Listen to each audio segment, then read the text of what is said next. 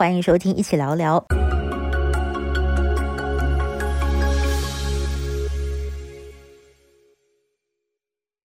Hello，大家好，我是易如，欢迎收听今天的一起聊聊。这个星期大家过得好吗？随着台湾的确诊数字持续的下降。五月中开始的大爆发似乎已经看到收尾的曙光了。那么大家呢，现在都非常的期待说三级警戒能够尽快的解除。那么在过去这两个多月的时间里，身在台湾的我们哦，也终于能够体会到过去一年发生在国外的状况，那种足不出户啊，非必要就直接关在家里头工作、上学，到底是什么样的情况了。那么在过去这两个月的时间之内，你会觉得自己很孤独吗？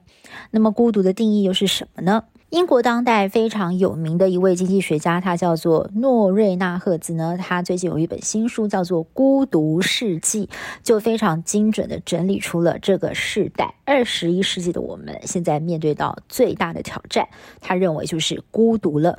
那么孤独，它其实不再是一种心灵状态，孤独其实已经是变成了一种社会现象。不仅呢会危害我们的身体健康，甚至对于人类的未来也造成了极大的威胁。人类现在又该如何力挽狂澜，防止我们集体走向越来越孤独的危险境界呢？今天我们就一起聊聊吧。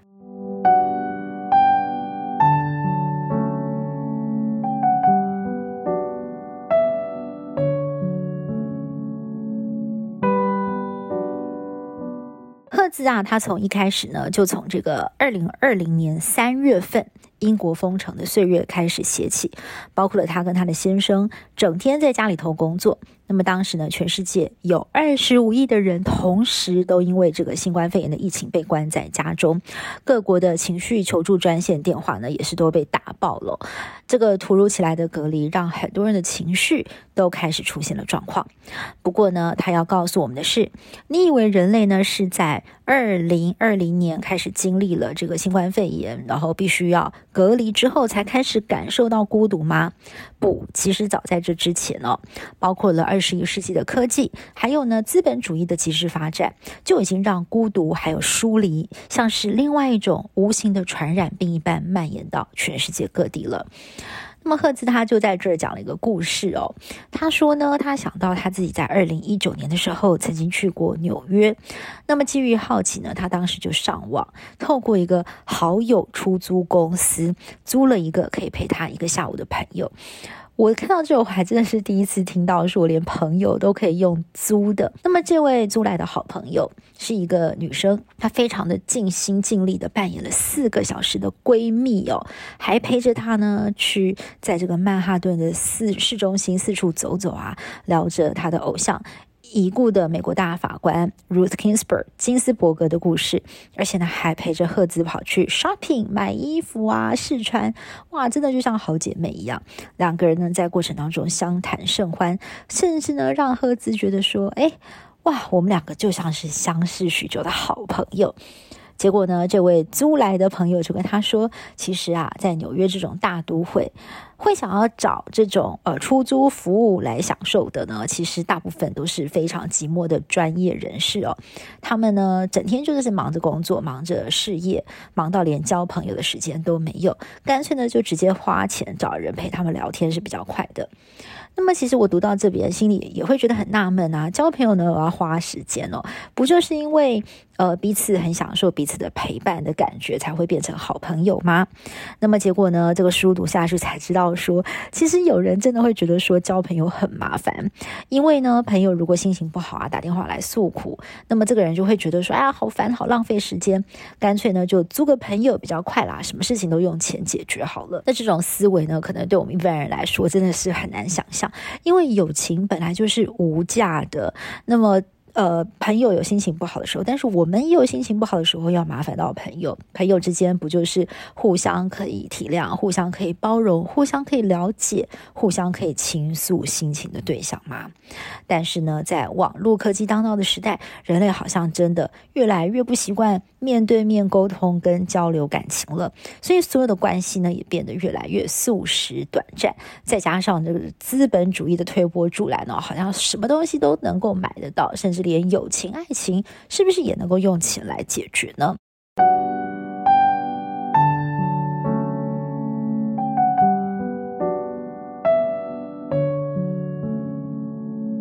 讲到网络那么这个呢就是作者提到另外一个很大的问题咯就是网络世界成瘾症。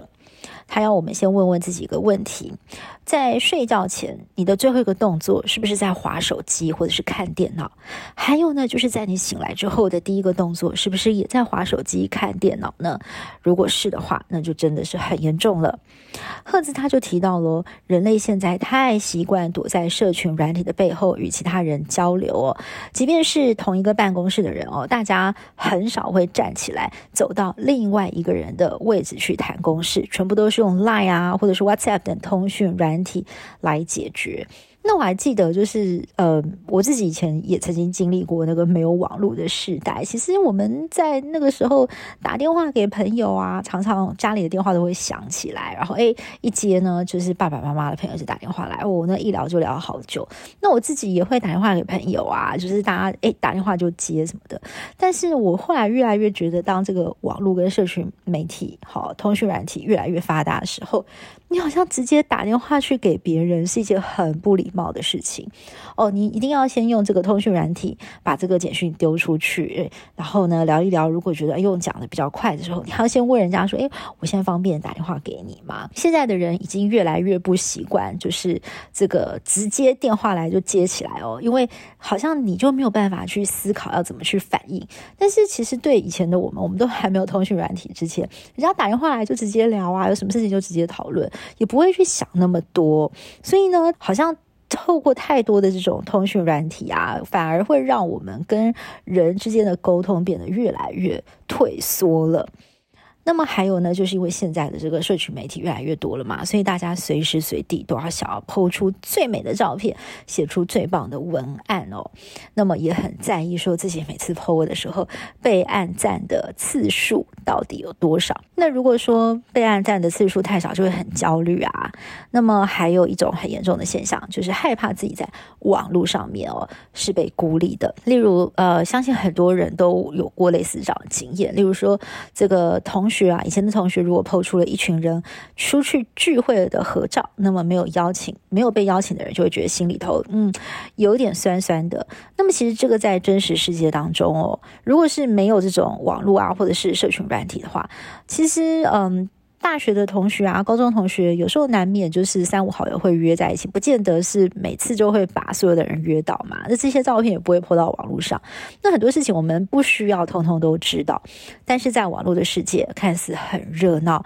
人类呢却是越来越害怕自己被排挤、被边缘化。不被认同，那么这种焦虑感呢，就越来越深，而且这个频率跟次数是越来越密集了。作者就认为了，事实上呢，人类从演化史来看，一直都是群居的动物，而很多的研究也显示喽。当你跟这个邻居哦，还有朋友跟家人之间互动密切的话呢，那么这样的人其实普遍是比较长寿跟健康的。但是在资本主义的发展过度强调竞争，从十九世纪英国工业革命开始，大批的人力往城市移动，白天辛勤的工作，晚上回到住处休息，人类脱离了过去那种乡村步调比较缓慢、比较悠哉的生活啦，也脱离了那种左邻右舍啊，互相寒暄、互相照顾的生活情境。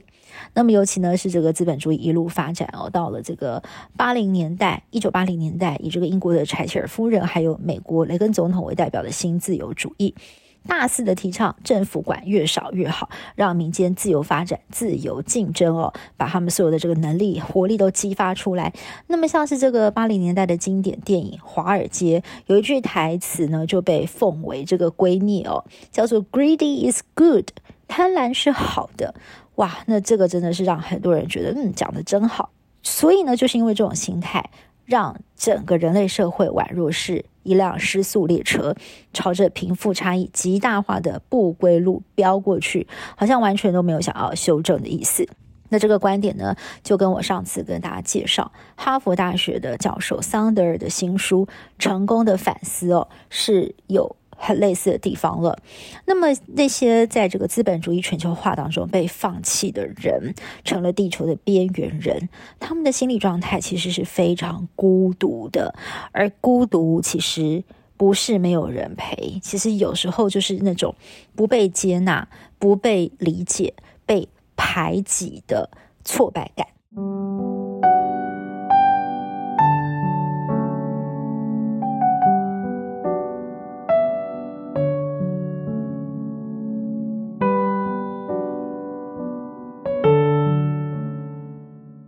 那么赫兹呢，他还提到了现代的城市对弱势族群其实是非常的不友善。研究显示，大城市里头的礼貌程度是比较低的，而且呢，跟人类的这个人口密集程度是成反比，因为呢，你走在这个大城市里头哦，迎面而来的人实在是太多了，在无法招架的情况之下，人类的本能就是会退缩封闭啊，头就低低的，干脆就不要跟人家有任何眼神上的接触。那我自己就有这样亲身的经验啊，像嗯、呃，我在纽约念书的时候，其实我是非常习惯这个大城市呢，是不会有人停下来关心你、跟你打招呼的。那我印象很深刻，有有一次啊，我自己就很好奇，我就想说，哎，上班时间的华尔街到底是怎样？然后我就自己趁着没有课的时候，就搭地铁跑去那个 Lower Manhattan 的地铁站。哇！结果呢，你站在那个呃，就是人行通道哦，地铁的人行通道要出出来的时候，你是几乎会被人潮给淹没，每个人都是西装笔挺，然后面无表情的向你走过来，你不闪都不行，因为他速度都非常的快，简直就像是机器人一样，那个感觉让我觉。觉得很震撼哦，至今其实印象都很深刻。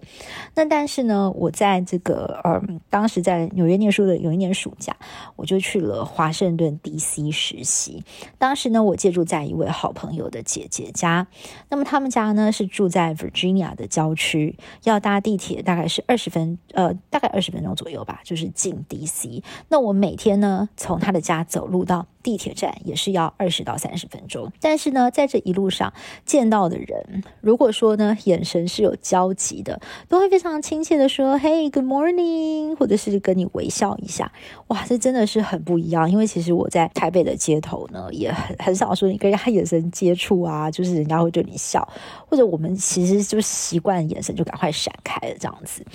那赫兹他就提到了说，其实现代的大城市不只是人很冷漠，有时候还会刻意的去排挤、为难弱势族群。当时呢，在英国的伦敦，有房地产的开发商盖豪宅，就刻意的把有钱人的公共区域给围起来，哦，就是不想让其他人进来。那么，直到这个附近的居民抗议哦，才打消了这样子念头。还有一些城市的公园啊，把这个长椅的中间故意隔了很好几个扶手，看起来好像呢就想让民众哎有个地方靠着休息的时候有个地方可以摆手啊，或或者是摆饮料。但其实它真正的用意是什么？就是不想要让无家可归的。这个 homeless 流浪汉晚上来睡躺椅，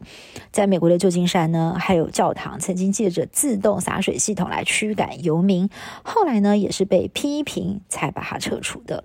还有一些公车站哦，有一些窄窄的啊，甚至是有斜坡这种坡度的座椅哦，然后那个座位的面板其实也是非常的窄。那其实为什么要这样设计，也是不想让游民哦来这边久坐或者是躺下来而设计的。那么像这种排挤弱势的做法，其实也是让作者直摇头。当一个社会的贫富差距越来越大，有钱的人又吝于关心生活处于挣扎中的人，会有什么样的后果呢？这个部分呢，其实赫兹跟桑德尔的观点是很像的，就是社会边缘人呢会变得更加极端。但是赫兹呢，他是更清楚的提到孤独。这种情绪会为极端的民粹主义加入柴火燃料。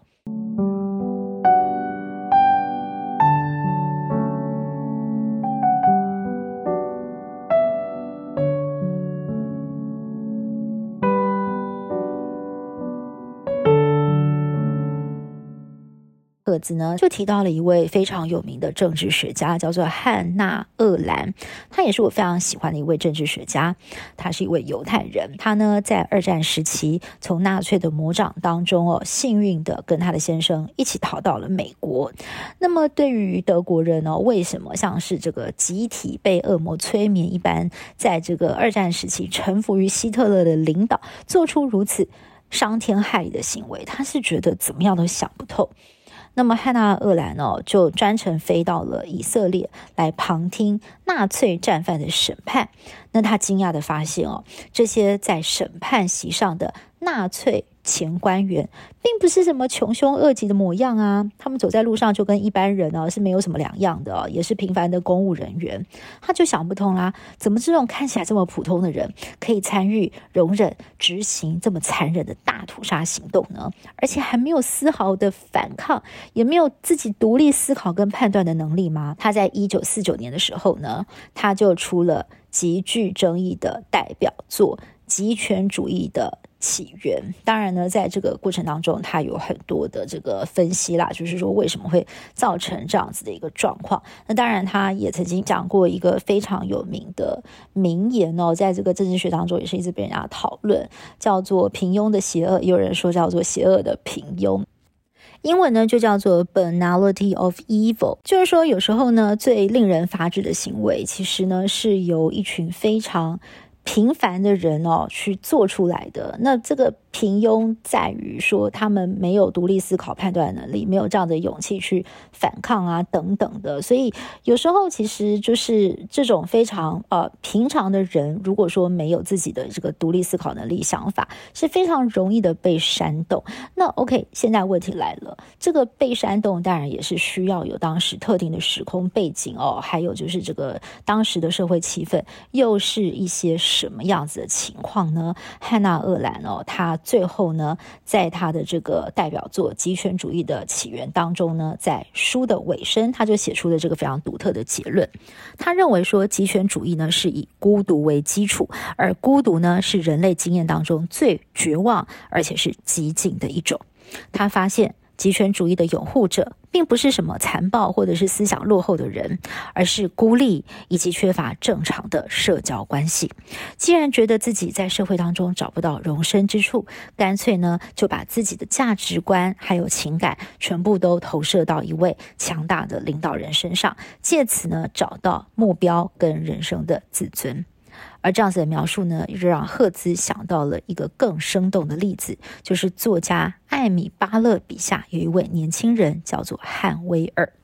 这位年轻人呢，他的身高将近一百八十公分，五官长得非常非常的俊朗的一位年轻人。那么他在经济衰退之后失业了好几年。他说啊，这个社会没有空间容纳我们，我们的工作如此的卖力，却没有人要我们。而就在这个绝望的时刻，我知道了希特勒，我的生活重新有了意义。从那个时候开始，我就把自己奉献给这场复兴德国的运动。那么呢，就说了。这个年轻人放在一九三零年代的德国，或者是二零二零年任何一个因为全球化贫富差距加大的国家，都是非常的贴切的。这种深深的孤独感也出现在二零一六年的美国，让美国选出了川普当总统，因为社会边缘的选民认为，只有川普听到了他们的心声，也愿意听他们说话。但是，与其我们一直去怪罪这些民粹领袖煽动民众的情绪，赫兹他就认为了，当代的政治人物更应该要好好的检讨自己，想办法呢，要让所有的国民都感觉到他们的心声是被听见，他们的需求是被看见，而且呢，有被照顾到，他们的生活呢是被改善的。而人民呢，也必须要在日常生活中练习对不同的族群展现包容、尊重，还有互助。对于其他像是网网络世界，那么这个怎么样来改善呢？怎么样来解决呢？那么赫兹他也提出了他的解方哦。他认为说呢，政府应该呢要像是在这个香烟的包装上加注警语啊，或者是垃圾食物上加注警语一般的、来规定手机或者是社群媒体的业者，在每次开启荧幕的时候就要加注这个。小心成瘾的警告，对于网络上的语言暴力呢，要采取零容忍的手段。还有呢，就是在真实世界当中，其实我我们能够做的事情非常的多，包括呢，现在有城市自发性的推动说，在公园与陌生人多多的寒暄聊天呐，多去照顾在我们街头巷尾的小店，去消费啊，跟老板聊聊天，去咖啡馆坐坐，约朋友喝杯咖啡。那么中午或者是晚上呢？诶，在空档的时候找同事吃个饭。平常有事情要沟通，不要只传简讯哦，或者是这个啊、写 email，多走个几步路啊，直接去找对方聊聊，不是也很好吗？那甚至呢，在这个新冠肺炎的期间，很多地方的年轻人呢，就主动的跑去找这个独居老人啊，在他的门口呢留下了纸条，留下自己的电话，说可以来帮忙采买生活用品，甚至呢是随机打电话给隔离当中的人，跟他们讲讲笑话，聊聊天啊，这些其实都是人类的天性，也是一种非常真诚展现关怀的表现。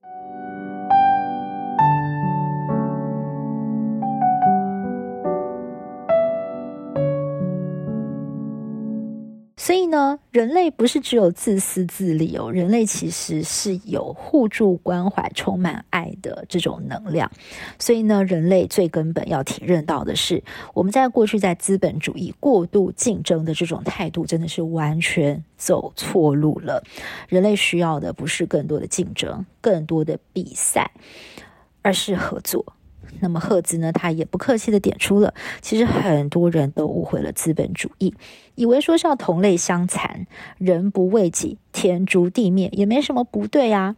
但是呢，就连这个有资本主义之父之称的亚当·斯密，都在他的著作当中哦，长篇大论的谈到了同理心，还有社群以及多元价值的重要性。他说，政府在有必要保护社会而介入市场的时候，就应该要积极的行动。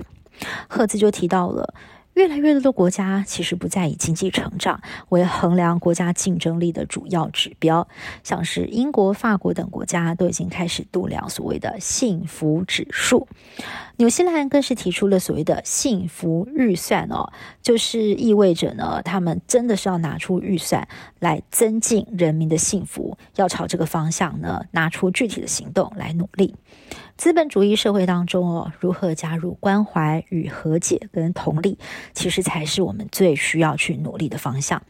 最后呢，赫兹就感性地说，对付孤独世纪的最终解药，其实就是我们要站在彼此的身边。那么，经过这次的三级警戒，您对孤独有没有更深刻的体认？您觉得孤独是什么呢？我倒觉得，孤独不是指自己一个人关在家里很无聊。呃，很寂寞啊，就是哦，好像都没有什么讲话对象等等。其实我觉得是，当一个人少了。被关怀、被认同，还有被理解的感觉的时候，那种孤独哦，才是最可怕的。但是呢，当我们很渴求自己要被关心、被认同、被理解的同时，其实我们也可以是那个主动的人，去付出我们的关心，那么展现我们对其他人的认同还有理解。那我相信呢，我们这个世界哦，会越来越好的。所以，我们要如何来改变这个孤独的世纪呢？就从我们多多来关心身边的人开始做起吧。好，以上就是今天的一起聊聊，我们下次再会喽，拜拜。